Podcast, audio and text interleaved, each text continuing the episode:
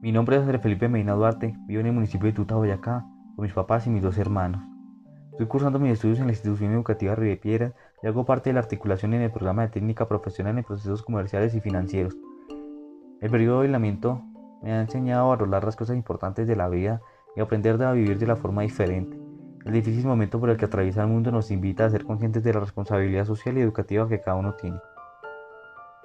Nosotros los estudiantes pasamos por una situación complicada a causa del confinamiento, hay que establecer un aprendizaje autónomo y mantener el buen desempeño académico tiende a costar un poco más.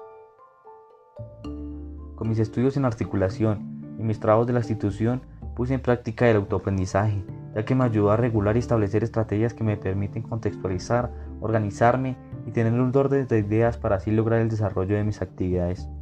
Para todos la forma de estudiar nos cambió, por lo que esta metodología fue de gran ayuda. Nadie dijo que era fácil, pero sí tengo muy claro que nada es imposible, siempre y cuando las ganas de aprender y salir adelante estén ahí.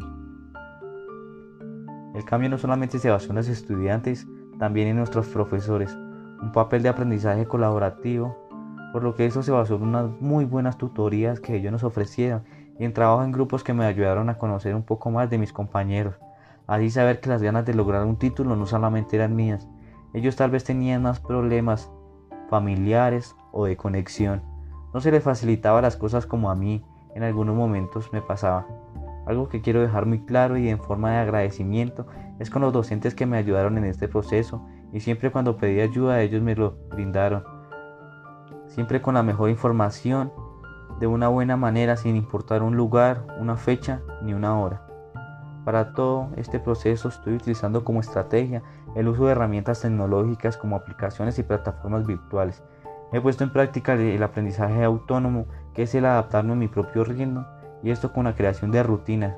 Puedo definir el aprendizaje significativo como la forma en la que asocio mis nuevos conocimientos con los anteriores y el aprendizaje autónomo como la capacidad que tenemos de aprender por nuestra cuenta. Ahora más que nunca, sé que todos los días tengo algo nuevo por aprender y que cada día voy subiendo un escalón para así llegar a cumplir mis metas.